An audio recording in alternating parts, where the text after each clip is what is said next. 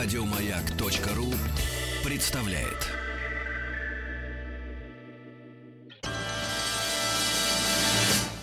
Кафедра.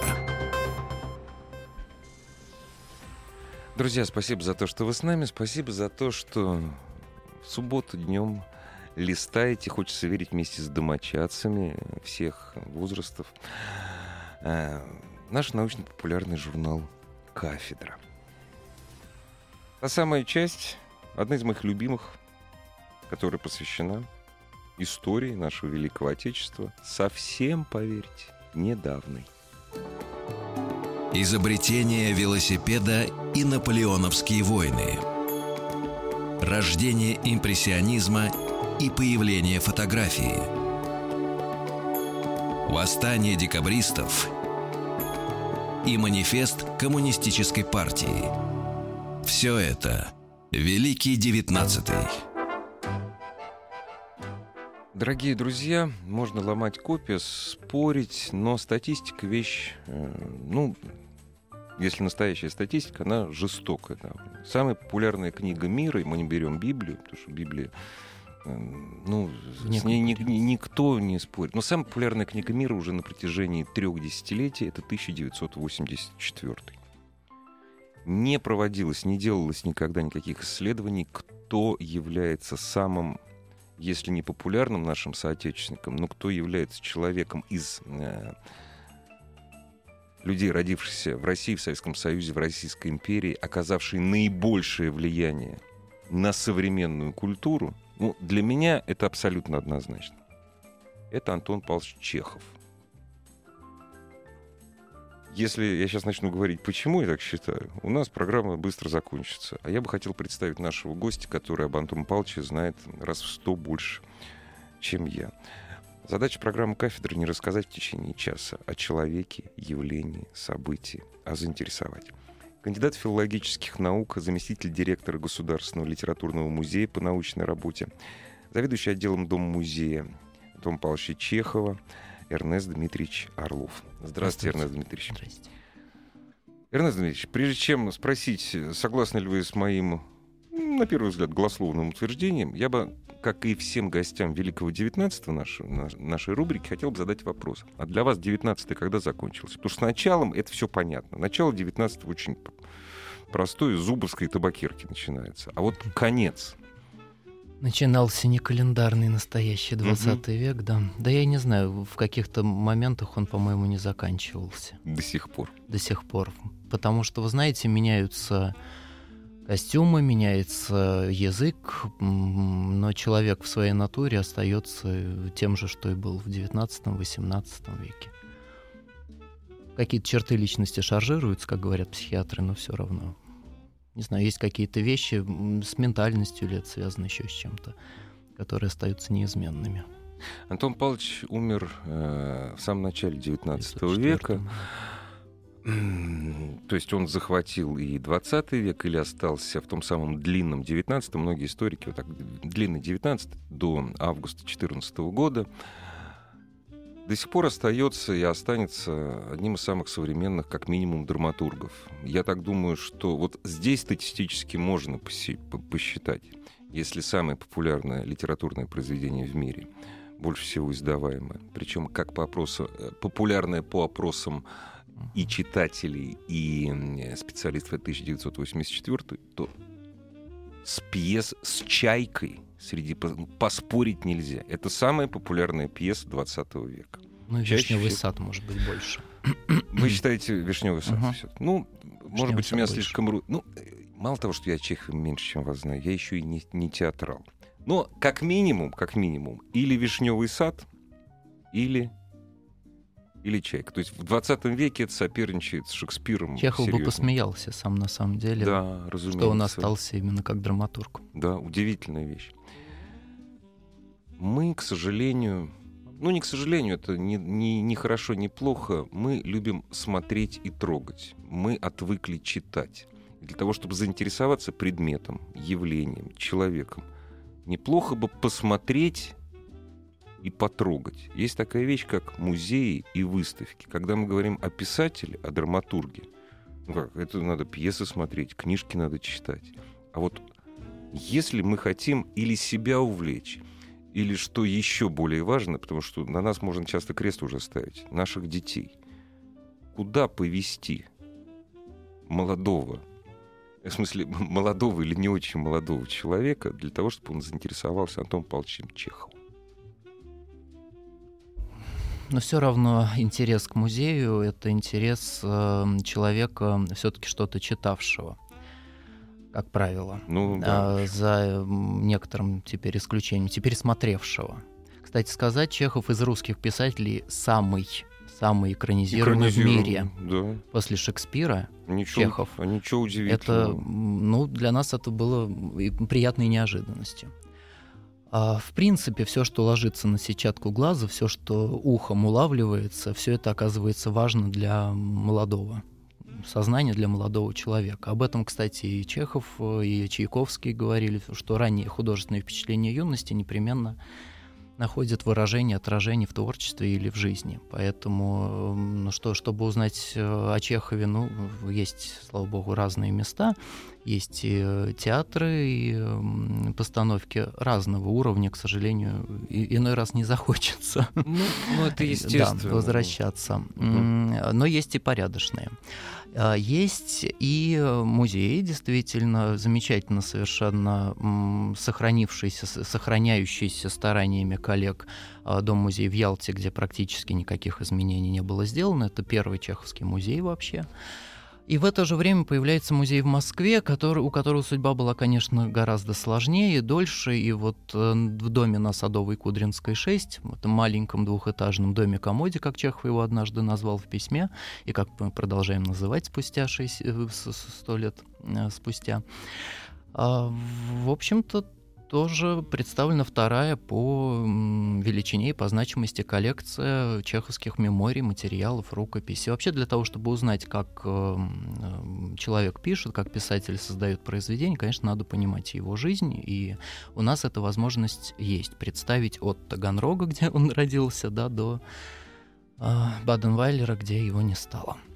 И теперь есть возможность еще и вот эту рецепцию восприятия писателя с, э, на протяжении многих-многих десятилетий э, тоже благодаря выставкам, выставочным проектам познать, узнать, понять.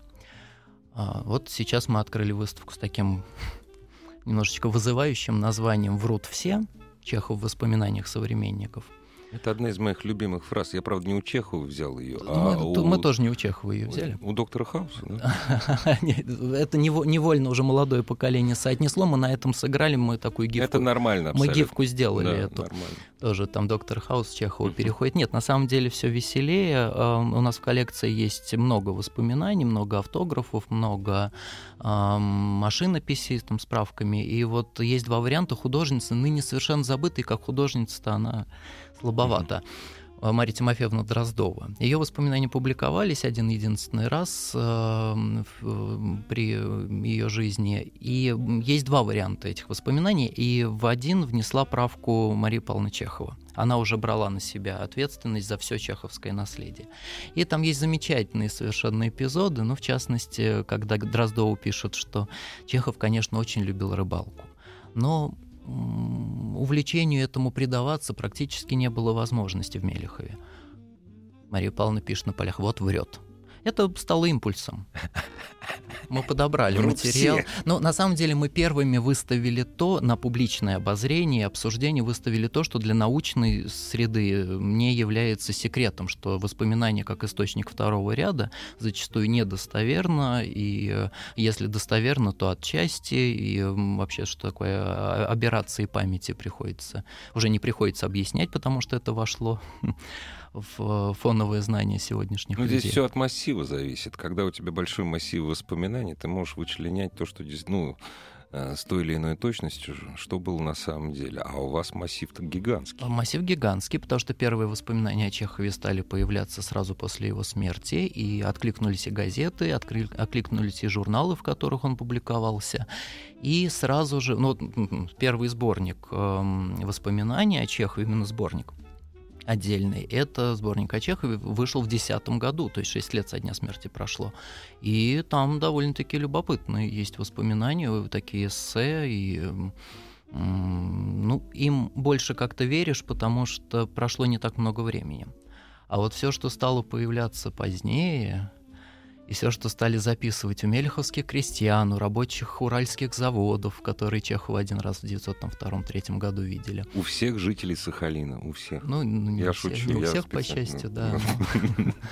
Вот. Это, конечно, все источник, но такой странный. Вообще, эм, историки бы сразу сказали, вот был бы на моем месте историк, э, он бы сказал, что воспоминания это вообще не источник, если нет подтверждения данным, которые появляются еще в ряде источников, в письмах это источник первого ряда, и в э, документальных подтверждениях. Я, а, я прошу да. прощения, я, я вас, упаси Господь, не поправляю. Вот, ну, поскольку я кандидат исторических наук, то есть человек, который... Ну, источниковед был х... Нет, если он хорошо ходил на источниковедение, он бы сказал, что да, воспоминания — это источник, но... А дальше то, что вы сказали. Вот. Это источник, вне всякого сомнения. Но точно так же, как и, допустим, летопись, это не является зеркальным отображением событий, которые были на самом деле. Конечно, они вот. пропущены через сознание, Конечно. через восприятие человека, который вспоминает. И в этом очень большая проблема. Источник личного характера. Да, это очень большая проблема, потому что даже родственники, прежде всего родственники, начали создавать миф. А, миф э, с самого начала. И, э, кстати, я должен сразу сказать, что вот это название выставки, сама выставка не имеет целью кого-то обвинить, обличить, а просто поставить проблему. Она трехслойная такая получилась выставка, это потому что кто-то приходит посмотреть на личные вещи и подлинники рукописей. Это один пласт посетителей наших. Кто-то начинает вчитываться, и вдруг э, среди монтажа воспоминаний видит, что что-то не стыкуется. Мы показали, эм, привели несколько отрывков воспоминаний, которые связаны с внешностью Чехова, с манерой одеваться. Это, об этом мы можем судить по фотографиям, огромному количеству фотографий. Но воспоминания дают знания о том, о чем мы, в общем-то, ни по каким другим источникам, ни из каких других источников знать не можем. Это манера поведения, это творческий процесс. Ну, практически Чехов не признается в том, как он пишет. Это современные писатели. Я пишу вот так. Мне пришло свыше. А у Чехова два признания. Я не умею писать по воспоминаниям, могу, э, не умею писать с натуры, могу писать только по воспоминаниям, когда то или иное событие, интересный факт, фамилия, профессия пройдут через мое сознание как через фильтр, и на этом фильтре останется самое характерное, типичное самое. Это очень позднее признание. Ну вот. И, конечно, да, манера говорить, манера манера себя вести, вот это очень-очень важно. И здесь современники чеховские не сходятся в оценках. А, не сохра... а, фонограмм не сохранилось? Нет, не успели. Толстого в 908 ну, году первый раз записали. Да. В 908. Вот удивительная вещь. Дагеротип пришел в Россию сразу практически да, после изобретения, год. а фонограф пришел... Э, фонограф, по-моему, был Но он уже был. Ну, то есть есть Чайковского запись, например, 1893 да, да. года. Я был, нет, вовсю да. был, да. Но вот почему-то... А вот вопрос. Ну, ладно. Толстого записали, потому что Толстой был действительно живой классик, патриарх живой классик.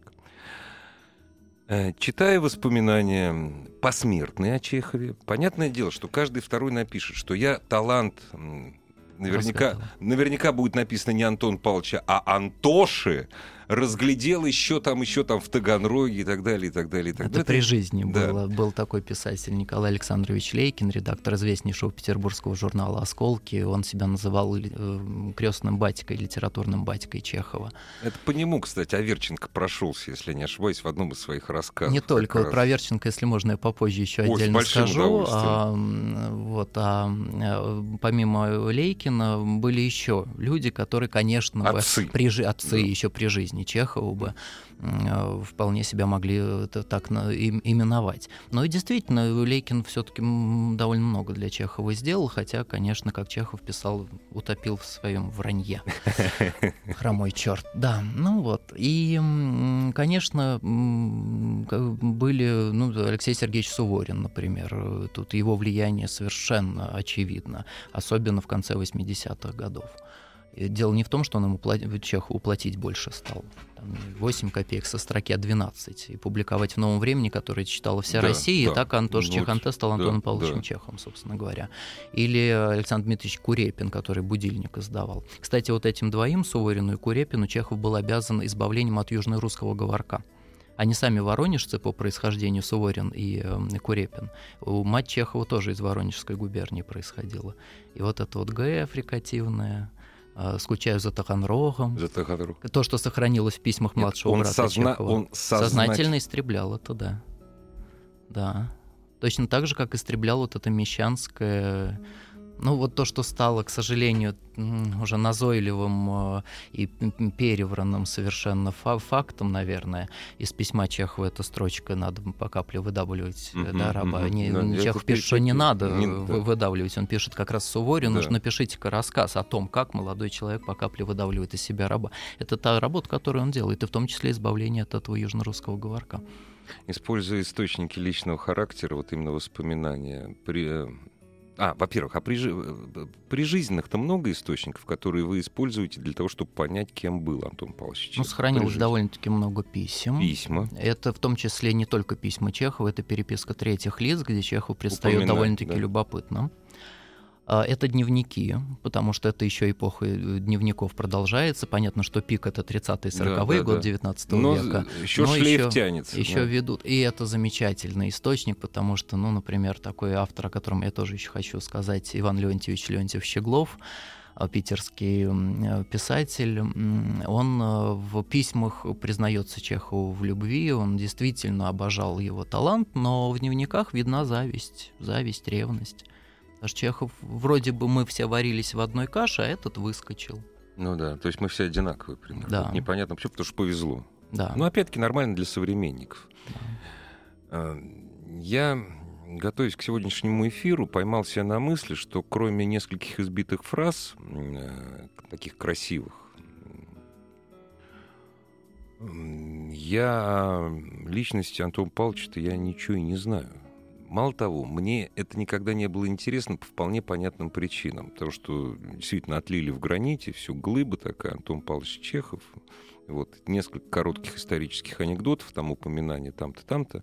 Вот, и э, Чехов гранитный заслонил абсолютно живого человека. Вот насколько живым он становится сейчас, когда в руках исследователей, которые иногда действительно хотят до нас донести живого Чехова, насколько он живым становится. А вот как раз э, мы поняли, делая эту выставку в процессе, что вот это разни, э, разнообразие мнений и вот эта нестыковка, она дает эффект живого писателя, живого человека прежде всего – потому что наша задача действительно была не столкнуть лбами Горького и Короленко. Помните, ну, Горький да, вспоминает да, о том, что глаза у Чехова были да, голубые, да. Короленко, что серые, лучистые. Это одно из немного, что я знаю. Да, на самом да. деле они были темно-карими. Но это есть документ такой. Но вопрос в другом, как писатели оба в разные периоды, знавшие Чехова, такую деталь, как цвет человеческих глаз, они должны были уловить мгновенно, как они обманулись так. И а, в образе Чехова, если анализировать вот весь этот э, массив воспоминаний, э, кстати, у нас еще же образовательная программа сейчас начинается на выставке, вот буквально 16 э, сентября будет Лия Ефимовна Бушканец, это профессор Казанского университета федерального, которая занималась воспоминаниями о Чехове, докторскую как раз писала на, в том числе и на этих материалах. Она будет говорить о нейрофизиологии мозга в помощь литературоведу. О, как! Да, да, да, да. Но она действительно перелопатила, пусть меня простят коллеги, огромный массив документов. Она опубликовала множество из того, что не было опубликовано. И получается очень интересная картина. А, Чехов, с одной стороны, такой, ну, рубаха парень, душка. С другой стороны, наоборот, холодный, неприступный. А, и тут еще, конечно, да, во всех воспоминаниях есть обязательно упоминание, как Чехов улыбался, ну, кроме тех, где он неприступный и не душка. Да. А, улыбался, смеялся. Даже Станиславский раздраженно вспоминал про первую встречу, когда Чехов бегал, э, суетился, смеялся и мешал работать. Это тоже отдельная история со Станиславским. И А где хоть одна, вот так, если прокрутить в сознании не специалиста, хоть одна фотография, где Чехов улыбается? Ну, нет, нет. Мы две откопали. А, откопали, все-таки нашли, да? Одна, это, да, Чехова. одна фотография известнейшего фотографа э, Павлова, московского фотографа, это май 99 -го года, как раз посещение Чехова МХАТа на одной из репетиций он был. И 900 год Чехов на лошади. Кто видел Чехова на лошади, приходите, у нас можно увидеть. Конный памятник. Он Чехов. смеется там, он там смеется. Мы прервемся да. ненадолго. Дорогие друзья, действительно, даже крупные исторические фигуры, хотя нет, чем крупнее историческая фигура, неважно, писатель это или полководец, от нас все это заслоняемо э, позднейшими наслоениями. Любимый костюм э, Гоголя, это, разумеется, черный. Он ненавидел черный цвет, он ходил в белом, он обожал белый. Мы не знаем Чехова. Вот для того, чтобы узнать, мы собрались сегодня.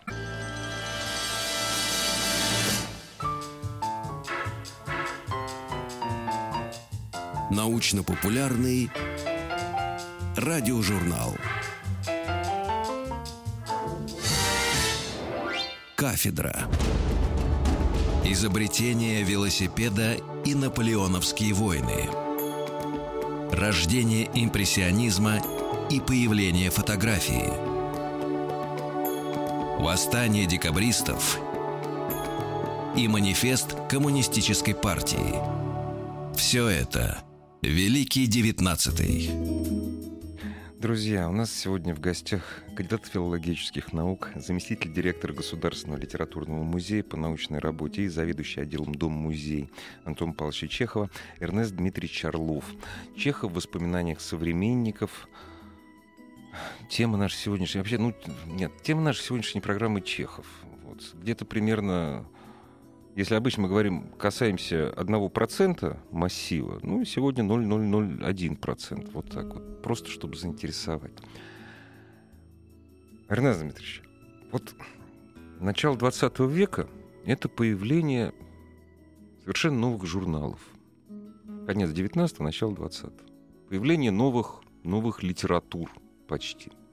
Это я все к своему любимому Аркадию Аверченко. Угу. А вот я не знаю, как к нему, относился. У меня есть такое подозрение.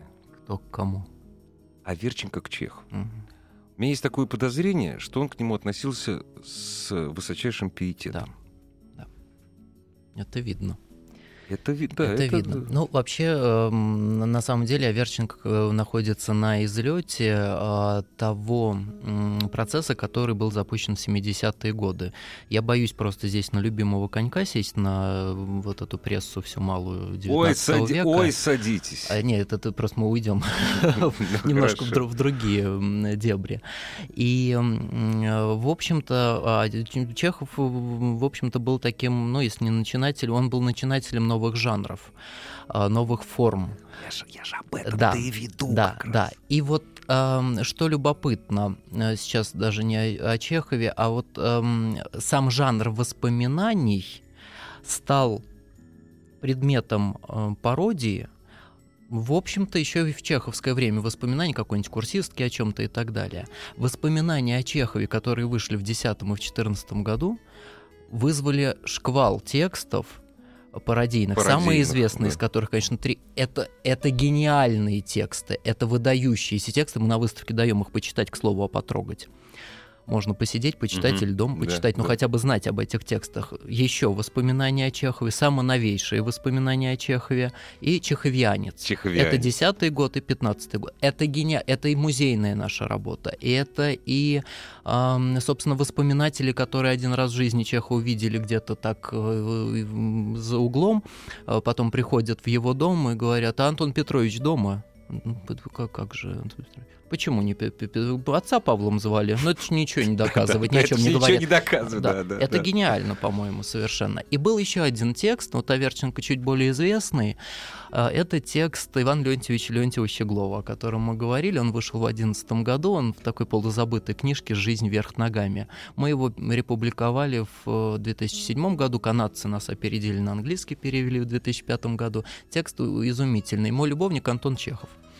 Неплохо. Да. А, мы сняли фильм, кстати, в прошлом году, ко Дню памяти, именно по этому рассказу ни одного слова не выкинули. Поменяли только штраусовский вальс на Эрика Сати. Ну, Сати поинтереснее.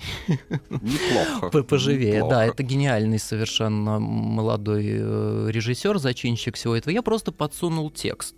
Я говорю, вот такое есть. Я не думал, что из этого можно вытянуть короткометражный, тем более художественный фильм.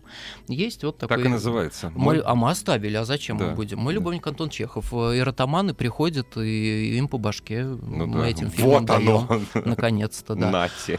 Вот, э, всему мы э, обязаны тому, что в, на- в нашей жизни, в жизни музея появился Александр Власов. Это молодой такой режиссер, э, который «Чайку» гениальную совершенно поставил. Правда, у него это декадентские, декадентская пьеса Константина Треплева, но у нас в маленьком пространстве дома комода он умудрился это поставить без декораций. И стало понятно, что, э, кто что из актеров стоит.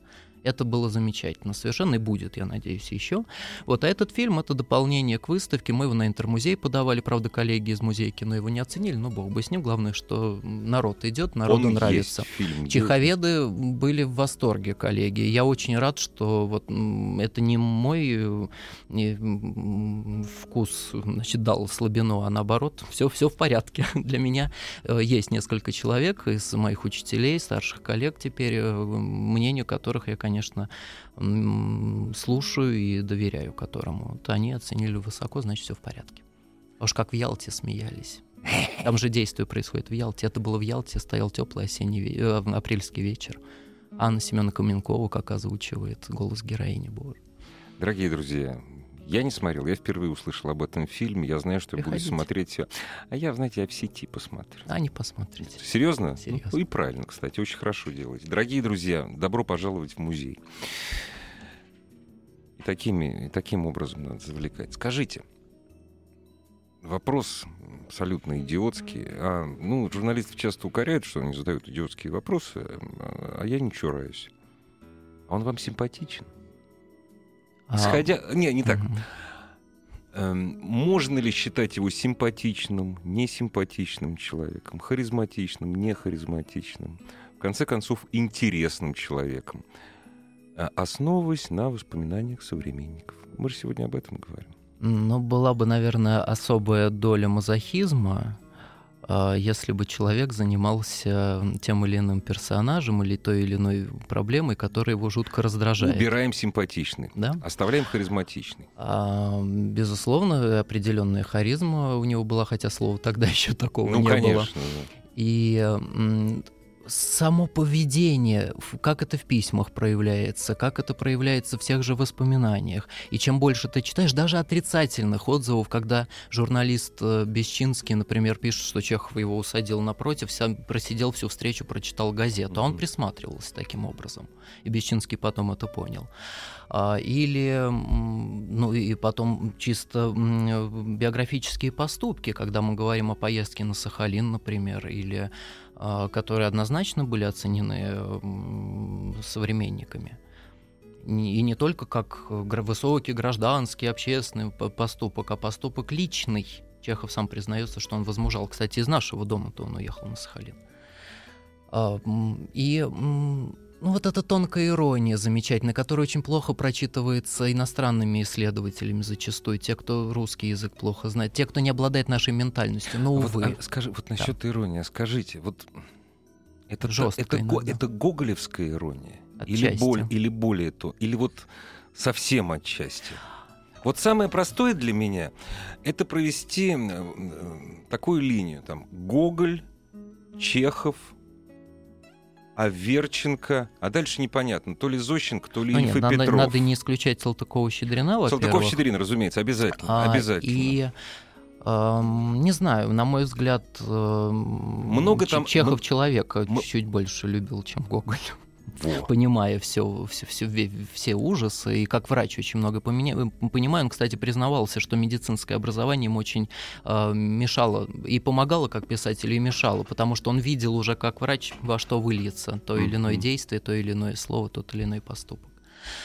И вот это его видение писательское особое, другое, даже и не, не, не только его ироничность, а вот эта глубина и отношение к человеку, пронзительнейшее совершенно. Вот это то, что задевает, то, что трогает, и то, что вызывает симпатию, если угодно, к Чехову как писателю, как человеку. Я говорю, что даже если, даже когда вскрываются какие-то такие не очень лицеприятные Все мы живые люди. вещи, да, Все он становится живее от этого. Вот. Другое дело, когда подменяется факт, эм, так называемыми исследователями, э, подменяется их психологическим опытом. Вот это уже страшнее. Когда э, цитируется письмо и не доводится до конца когда, ну, что быть голословными, тот же Дональд Рейфилд, э, с которым мы, кстати, в музее Чеховском в Москве познакомились в 97 году, как раз только-только выходила книжка на английском «Чехов Alive», жизнеописание Чехова, и никто не знал, что это так вот, это, угу. такой бомбой будет. И мы поначалу как-то так резко все это восприняли. Ну, там много и в переводе глупостей много, и в принципе глупостей много. Чехов познакомился с очередной барышней и стал писать от этого длиннее или короче, например творческий процесс по-другому устроен совершенно. Скорее всего, да. Мы можем, ну, предположить. В принципе, мы человек можем пишущий это знает, да, да, да, что не от этого зависит. Ну и так далее. Там много глупостей. Но есть какие-то предчувствования, которые он доказать не может.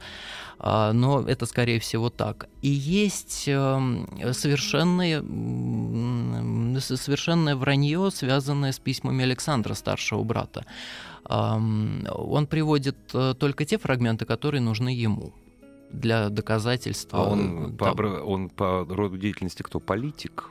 Шутка. Ха-ха-ха, это шутка. А, вы знаете, у меня еще сомнения по поводу качества работы связаны с тем, что первая его книга была о лошадях, вторая вот о Чехове, третья о Сталине. Ну, нормально. Ну, такая линия хорошая. Ну, почему да. бы нет? Ну, есть. Чехов, Сталин. И сам интерес, это же не только Рейфилд, сам интерес Золотоносов э, какой-нибудь, ныне покойные есть некоторые авторы, которые собственные комплексы пытаются наложить на Чехова. Ну, или даже в кино, если мы посмотрим, а многие, я знаю, видели фильм Рене Ферре, ныне покойного тоже, Антон Чехов, 90-й. Это ахинея, конечно, полная, замечательно красивая ахинея, а, но не о Чехове, а о ком-то третьем. Ну, в общем, Ферре это сам признавал Я, в итоге. к сожалению, ну, может быть, к сожалению, может, к счастью. Мифотворчество это опять... продолжается. Это нормально. Вот. Не будут, э, мифотворчество не будут рожать там, я не знаю, ну, э, простите за кокетство про меня. Я не достоин мифа. Великий человек всегда достоин мифа, любого. Вот. Да, мы сейчас как-то спокойнее так с коллегами стали ко всему этому относиться, потому что вот э, любой выплеск этот, он э, рождает интерес. Да. Это тупой маркетинг, конечно, я это понимаю. Приятель Но был, приходят приятель люди. у Чехова был друг, который говорил, любой шаг в искусстве, шаг ну, оправданный. Да, да, да, любой да, шаг да. в исследовании, в популяризации, шаг оправданный. Вот, поэтому, когда нас обвиняют в том, что врут все, ой, надо же вот выбрать название. А да. если я назову ее о Чех в воспоминаниях современник, кто ко мне пойдет? Да. А, а, мой любовник Антон Чехов. Ну, извините, так называется рассказ у Леонтьева Щеглова. Вот ж вы видны, там у вас пишут нам в Фейсбуке. Ну, пусть они видны, маркетинговые, маркетинговые швы. У меня есть мой один старый друг, очень хороший писатель современный. Он совершенно сознательно один из своих рассказов назвал «Спать хочется». Угу. Вот, потому С что отсылкой. Угу. там нет ничего близкого. Он просто хотел показать, что его традиция восходит... Не то, что он под Чеховым себя чистит, но традиция восходит вот к этому русскому Угу. рассказу. И это абсолютно Ну, это нормально. Здесь нормально. нет никакой, ни- никакой скандальности. Потому что тут я недавно посмотрел песню одной группы современной. Песня называется «Темные аллеи». Угу. Я говорю, ребята, вы к какой аудитории обращаетесь? Аудитория, которая вас слушает, она не знает... Бунина не читала, Она не... да. Какого. Бу- какого Бунина? Что он поет? вот. А здесь вполне нормальная отсылка, и нет никакой скандальности. А что касается воспоминаний современников о Чехове, Вот, кстати, Бунин оставил потрясающие воспоминания. я, кстати, вот сейчас, вот я, я- я сейчас задумался именно... Ну, Знаете, Чехов не был исключением, на самом деле. Бунин ни о ком не оставил хороших воспоминаний. Ну, все-таки Он чеховские отдавал, воспоминания он о отда- нем. отдавал должное ему. Ну, если я к вам обращусь с таким абсолютно идиотским вопросом, из всех воспоминаний, так, к примеру, Мгм. я ничего не читал Мгм, о Чехове, от современников. Мгм. Хочу начать. Мгм. Вот кому бы вы меня отправили? Прежде всего, вы бы меня отправили в музей. Игорь, заходи в музей. Ну, может, тоже Да. врем. Да, это нормально абсолютно. Ну, А, есть какое-то убедительное вранье. Вы знаете, мы начинали, вот мы, я имею в виду коллеги, я себя отношу к старой школе экскурсоведения, потому что я 20 лет с людьми работаю, так получилось, с 13 лет и даже раньше. И, конечно, нашей основной книжкой были воспоминания Михаила Павловича Чехова «Вокруг Чехова». Им с нее начиналось, ну, помимо писем, если о воспоминаниях говорить. Ура! Читал. Вот секунду, вот на этой высокой ноте, что что-то я читал, прервемся на две минуты. Ради бога, простите. Кафедра. Великий девятнадцатый. Ерназ Дмитриевич, мы прервали на воспоминаниях Михаила Чехова. Да, здесь должно было последовать «но». Вот там пускай следует. Но вот как раз э, следом после Лии Бушканец Мгм. 17 сентября в 2 часа дня у нас будет э, Наталья Федоровна Иванова, которая посвятила воспоминаниям Михаилу тоже несколько лет своей жизни, и она будет а, рассказывать э, о том, о, о ком из Чеховых на самом деле эти воспоминания вокруг Чехова. Ну, заранее могу сказать, что действительно Михаил описывает зачастую события, свидетелем которых он не является Ага. достоверности, поэтому там мало. Ну, знаете, есть письмо. Это десятые годы. Сестре Марии Павловне он пишет, «Эм, расскажи мне 94-96 год, что там происходило, меня же не было тогда. И действительно, он обидевшись на семью, ему дали понять, что в Мелехове он не нужен. А в 94-96 годах он а, предался службе там, в Тульской губернии, в Ярославской губернии и так далее. Податным инспектором служил, то есть налоговым инспектором теперь. А, Я бы, наверное, если говорить о воспоминаниях, рекомендовал не одни какие-то, а как раз-таки вот в купе. А, Во-первых, вот эти сборники АП Чехов в воспоминаниях современников стали выходить в 47 году. 47 52 не обязательно их искать, в сети все это есть. 60-го года самое полное издание, и 86-го года они подготовлены в большей степени э, Ниной Ильиничной Гитович, совершенно удивительной исследовательницей, которой мы обязаны первой летописью жизни и э, творчества Чехова. И, по счастью, ее дочь продолжила традицию, она помогает очень нашему музею Ирина Евгеньевна. И даже а, ее правнучка, она не чеховед, она прекрасный пианист, молодой, 11-12-летний, вот э, Альчика. Адельгейм, э, она принимает участие в жизни Чеховского музея, до создания которого в 1954 году не дожил ее дед э, Евгений, прадед Евгений Емельевич Литнейкер, муж Нины Ильиничны Гетович и директор первого Чеховского музея в Москве. Вот они, конечно, эти воспоминания знали э, на зубок, и у Нины Ильиничны хранились вырезки эм, с воспоминаниями, которые не вошли вот в эти сборники Чехова в воспоминаниях современников, потому что они не соответствовали вот этому советскому образу классика. Сейчас они опубликованы, некоторые, не все но все равно они немножечко так э, вносят живости, скажем так. А Они опубликованы Институтом мировой литературы несколько лет назад, и мы сейчас готовим тоже к изданию те воспоминания, которые никогда не публиковались. Это воспоминания, например, жены Михаила Павловича Чехова, Ольги Германовны. Они у нас хранятся. Они выставлены э, у нас на экспозиции, можно посмотреть пока что, до 30 октября они будут. А, Это воспоминания, э, например, очень интересное еще воспоминание пайщицы Московского художественного театра Зинаиды Морозовой, жены Савы Морозова, которую, которая очень не любила Ольгу Леонардовну Очень Книпер. не любил. И... Мы недавно делали большую программу Да. про жизнь Савы Морозова. Я Мгм. читал об отношении вот как раз Мгм. Зинаиды. И то, что она написала, это только половина из того, что она на самом деле литературоведу Павлу Сергеевичу Попову рассказывала. То есть э, и сохранилась записка Попова не для печати, мы ее тоже показываем. По-моему, это прекрасно. Слушайте, а скажите, пожалуйста, а сохранились какие-нибудь воспоминания э, жены Алексея Максимовича Пешкова, Андреева, о Книпер Чеховой? Вообще-то никогда этот вопрос себе не задавал, но они же наверняка должны были друг друга хорошо знать. Естественно, они очень хорошо друг друга знали. Не могу сказать. Я не, я, я не пытался вам вас ставить Не в могу тупик, упаси сказать, Господь, да, просто да, мне да, да, да, сейчас не, вот не пришло могу так ответить сразу. А, Но вы знаете, случаи, когда люди ближайшим образом общались и ничего не осталось, Чехов или Это Витан, тоже, о, это тоже о многом говорит, кстати. Да, да. Как-то раз э, я читал, э, давно это было, лет, наверное, 30 назад, ну, может, не 30, может, 25 лет назад, э, читал большое интервью с участниками группы АБА. У троих из четырех в числе любимых писателей был назван Антон Павлович Чехов. Это я к чему? Это не просто так. На самом деле таких людей, у кого Чехов любимый писатель, драматург, таких, ну, сон во всем мире. Я просто хочу показать, что Чехов — это очень близко. А, одна из участниц группы «Аба», которые, я их постоянно путаю, это Анна Фрида, это Агна, Анна Фрида. Она родилась в 1945 году. Книпер Чехова умерла в 1950... 59 да, не 50, 59 то есть это рядом совсем. Это все рядом.